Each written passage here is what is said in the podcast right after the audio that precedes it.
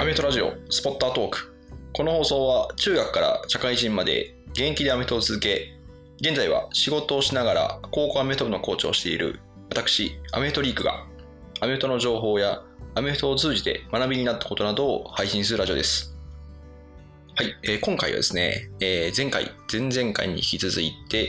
関西学生アメフトのチーム紹介、えーやっていきます。ちょっとこの放送、どこまでちょっと好評なのかはわからないんですけども、まあ、他の放送に比べて、あの、多くの方に聞いていただけてるような気がします。で、まあ、今まで私の放送はですね、大体そうですね、40代以上の方に聞いていただいている傾向があるんですけども、まあ、こういう学生アメフトの紹介なんかで見ると、比較的10代、20代の方にも聞いていただいてるんですよね。なんで、まあ、それだけ、もしかしたら、あの、現役の方とか、あその OB の方とかも聞いてもらえてるのかなというふうに思ってました。で、ぜひいろんな方に聞いてもらえたらと思ってますので、えーまあ、チームの方とか、えーもし、あの、もしあの、現役の方とか、あの、OB の方とか聞いていらっしゃったら、まあ、こんなのあるよっていうふうに紹介してもらえたらなというふうに思っています。で、えー今回ですね、関西学生アメフトのチーム紹介なんですけども、今回ご紹介するのは立命館大学パンサーズということで、えーこのチームを紹介していきたいと思います。それでは本編行ってみましょう。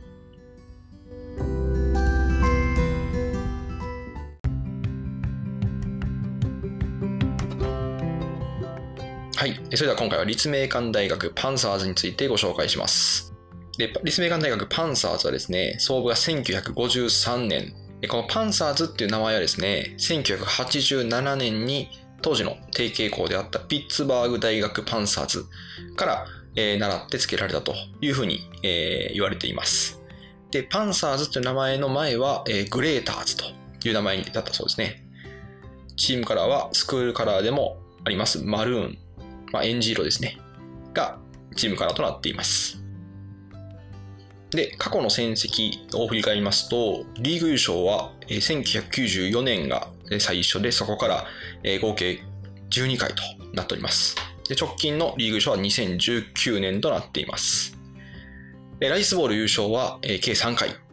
2002年、2003年、2008年の3回優勝しております。そして、甲子園ボールは優勝8回。1994年に始まって、最後の優勝は2015年となっています。えちょっとパンサーズのですね、歴史を振り返っていきましょう。で、パンサーズは1953年に関西で5番目に創部されたチームでして、関西学生リーグでは1948年の京都大学以来、戦後2番目の創部であったそうですね。創部当初は京都の鴨川の河川敷で練習をしていたそうです。で、やはり創部当初はなかなか勝てないシーズンというのが続きまして、現在ライバル校である関西学院大学には0対132という、まあ、超記録的大差で敗れるといったこともありまして、えー、創部以来、えー関西学生リーグでも常に、まあ、最あの下位をさまよっていたというような時期が続きます。そして、1970年には、ポッテモン学院大学に敗れまして、2部リーグに降格するということもありました。え転機があったのは1984年、平井秀次さんがヘッドコーチに就任しました。で、ちょうどこの頃は大学内でもアメフトの人アメフト人気っていうのが高まっていたようで、1学年で20人を超すような部員数になったという中で、1987年にはグレーターズという名称をパンサーズに変更し、えーせ関学、兄弟にも勝つというのチーム作りに着手するような流れになってきました。そして1990年、えーこの年ヘルメットのデキャルマーク、これもともと R マークだったものを、えークレムゾン大学タイガースのロゴを模した足型のマークに変更したということで、確かにクレムゾン大学とパンサーズのマーク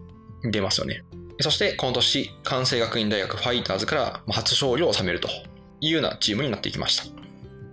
で、その後、えー1994年には練習拠点を、えー現在の立命館大学ビアコクサスキャンパスの方に転しまして、えー秋のシーズンでは2年生クォーターバックの遠野実選手やラインバッカーの、えー川口選手を擁しまして、京都大学にはタッチダウンこそ奪えなかったんですけども、えー5本のフィールドゴールを決めて、えー競り勝ちました。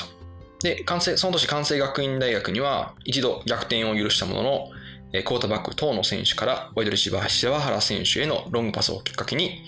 えラニマクの中野選手がタッチダウンして逆転勝利を飾るというようなシーズンとなりました。そして、7戦全勝で1994年に創部41年目で悲願のリーグ初優勝を果たしました。そして勢いそのままに甲子園ボールでも法政大学を僅差で破りまして学生日本一にも輝きました。以降、この1990年代中盤の関学、兄弟、立命の優勝争いっていうのは、いわゆる当時三強対決というふうに呼ばれまして、この3チームの戦いっていうのはリーグ戦を大いに盛り上げたというふうに言われています。さらに2000年に入ると、立命館大学の低傾向であるオクラホマ大学に橋爪コーチが1年間留学しまして、当時全米1位に輝いたオクラホマスタイルのショットガンっていうのを導入しました。そして、このショットガン攻撃に合わせて、当時1年生のクォーターバックの高田哲夫選手をスターターに抜擢。導入1年目の2000年は、京都大学、関西学院ともに敗北して3位。そしてその翌年は京都大学に勝利するものの関西学院には6対10ということで、当時は2位でそのシーズンを終えました。その翌年からがいわゆる黄金期に入っていくんですけども、昨年からヘッドコーチに就任した古橋雄一郎ヘッドコーチが指揮を取るようになりました。そして、このクォーターバック、高原哲夫選手が率いる、この立命館のショットガン攻撃っていうのが威力を発揮しまして、関西学院大学戦を48対14で圧勝しまして、4年ぶりの甲子園ボール出場をつかみ取りました。そして、この甲子園ボールでも、早稲田大学を倒して3度目の学生日本一。そしてライスボールではシーガルズを破りまして、初の日本一に輝きました。翌年2003年も高田哲夫選手、そしてワイドレシーバー木下則明選手など、前年度の主力選手が多く残りまして、連覇が期待されるシーズンとなりました。で、今年最終戦も関学戦ということで、前半に先制されて非常に厳しい展開になったんですけども、後半、4クォーター終盤に同点に追いつきまして、最後はキッカー岸野選手のフィードゴールで勝利を決めて、2年連続のリーグ全勝優勝を達成。そして甲子園ボールでも法政大学に圧勝して、ライスボールでは社会人のオンワードスカイラークスに勝利し、2年連続の日本一に輝きました。でライスボール連覇というのは京都大学、日本大学に次く快挙となっています。そしてその翌年2004年ですね、リーグ戦では関西学院大学に敗れ、自力優勝の可能性がなくなったというふうに思われたんですけども、その次の週で関西学院が京都大学ギャングスターズにまさかの敗戦しまして、立命館大学の自力優勝が復活したというような年となりました。そして、関学、立命ともに最終戦を勝利しまして、両校優勝となりました。その後、関学、立命は、その後、プレーオフで対決。タイブレイクまで持ち込むような死闘になりまして、最終的には24対21で立命館が勝利し、3年連続の甲子園ボール出場を決めました。で、甲子園ボールでは法政大学を倒して甲子園ボール3連覇を達成。しかし、ライスボールでは、えー、パナソニック電工インバスに敗れて3年連続の日本一とはなりませんでした。その次の年、2005年はですね、前評判では決して、高くなかったんですけども、リーグ戦では、まあ、一戦一戦チームが成長しまして、初の最終戦全勝対決となった関西学院大学戦では、クォーターバック池野選手が負傷退場するんですけども、控えクォーターバック渋井選手が実力を発揮。最後は関西学院大学が同点を狙った2ポイントコンバージョンを阻止して17対15で勝利となりました。これにより、立命館大学は京都大学でさえ未達成であったリーグ4連覇を達成ということで、まさにこの2002年から2005年というのが立命館大学にとっての黄金期というようなシーズンとなりました。しかしその次の4連覇を狙った甲子園ボールでは、法政大学に14対17で敗れるというようなシーズンとなりました。そして2000年代後半ですけども、2008年はですね、当時の古橋ヘッドコーチが最弱と評価するようなチーム状態ではあったんですけども、最終的には関西リーグを全勝して3年ぶりに優勝。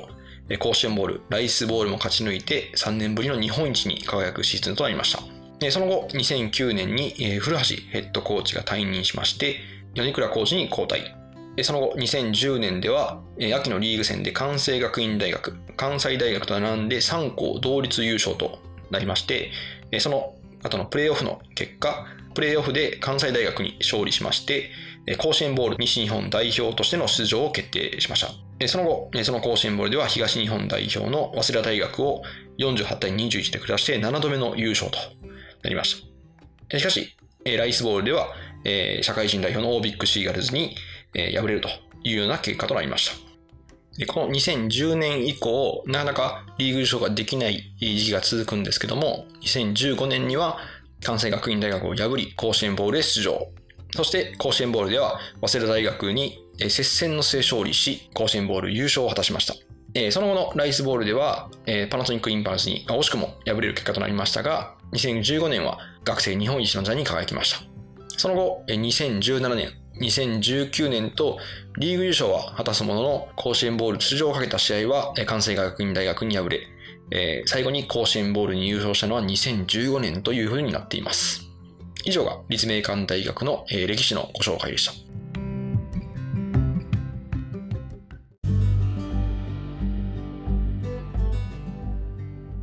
さて、えー、ここからですね、直近の成績を振り返っていきたいと思います。まずは前年度2022年度の成績ですけども、えー、前年度は5勝2敗で3位というような結果になっています。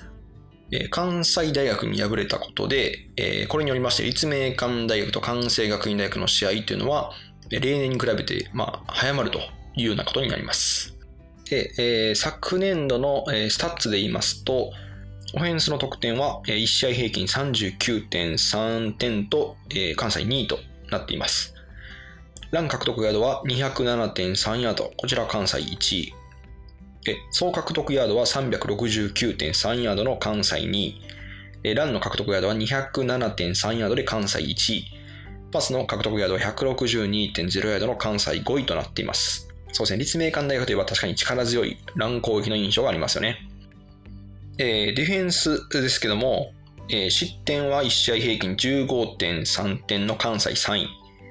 ランの総出ヤード、えー、総総出ヤードは214.7ヤードの関西3位。ランの総出ヤードは84.5ヤードの関西3位。そしてパスの総出が130.2ヤードの関西2位となっています。で、えー、トピックなんですけども、立命館大学パンサーズは、えー、今年で創部70周年ということで、えー、6月の下旬には70周年記念式典を開催されていました。え、そして、えスピリッツ、立命魂というような、え書籍も発刊されておりましたので、えパンサーズの70周年の歴史が本当に印刷に詰まった、え本になっているようですので、書店で見かけた方はぜひ、え見てみてはいかがでしょうか。そうです。あの、立命館はあの非常にあのホームページのデザインがかっこいいですよね。あの、SNS もね、Twitter、Instagram やってますけども、あの選手の紹介ムービーとか非常に力を入れているようなそんな印象があります。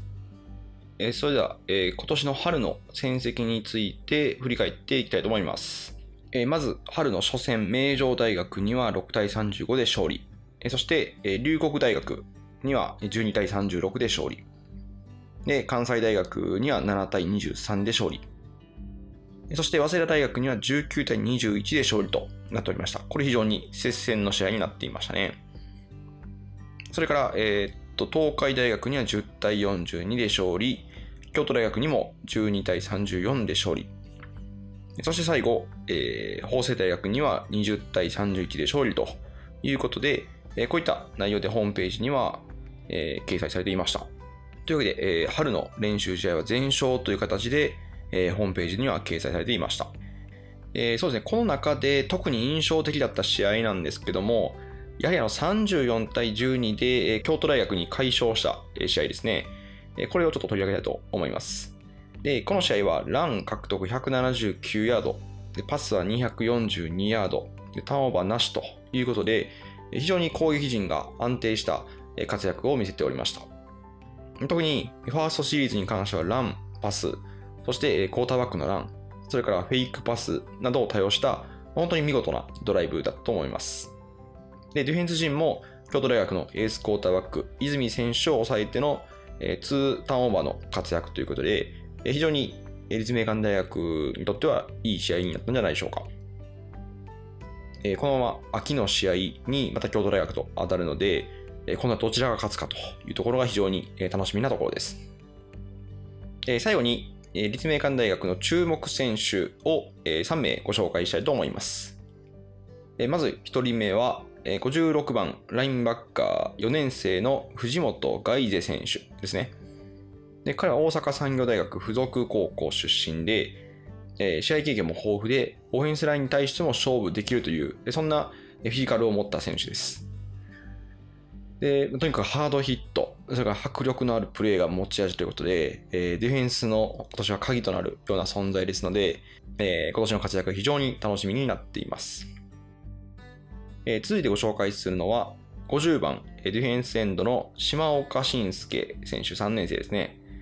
で、彼168センチと、えディフェンスラインとしては小柄なんですけども、もとにかく抜群のスピードで、オフェンスタックルを翻弄するというところが持ち味の選手です。早稲田大学戦では3サックを決めるなど、相手オフェンス陣を悩ませるような存在となっています。でこのまま秋シーズンの活躍も非常に期待しております。そして最後は26番ランニングバック、美濃部選手1年生。えー彼は厚生学園高校出身ですね。去年まで高校生だった美濃部選手ですけども、えー去年のクリスマスボールでは3タッチダウンを記録して最優秀バック賞であるミスミ杯を獲得しています。え1年目の今季に関してはエースランニングバックの山崎選手のローテーションとして出場しておりました。非常に抜群のボディバランスを持った選手で、相手のタックルをかわしながら密集地帯を切り抜けて独走していくというような姿が非常に印象的でした。これからの活躍が非常に楽しみな選手ですね。以上が立命館大学の注目選手のご紹介でした。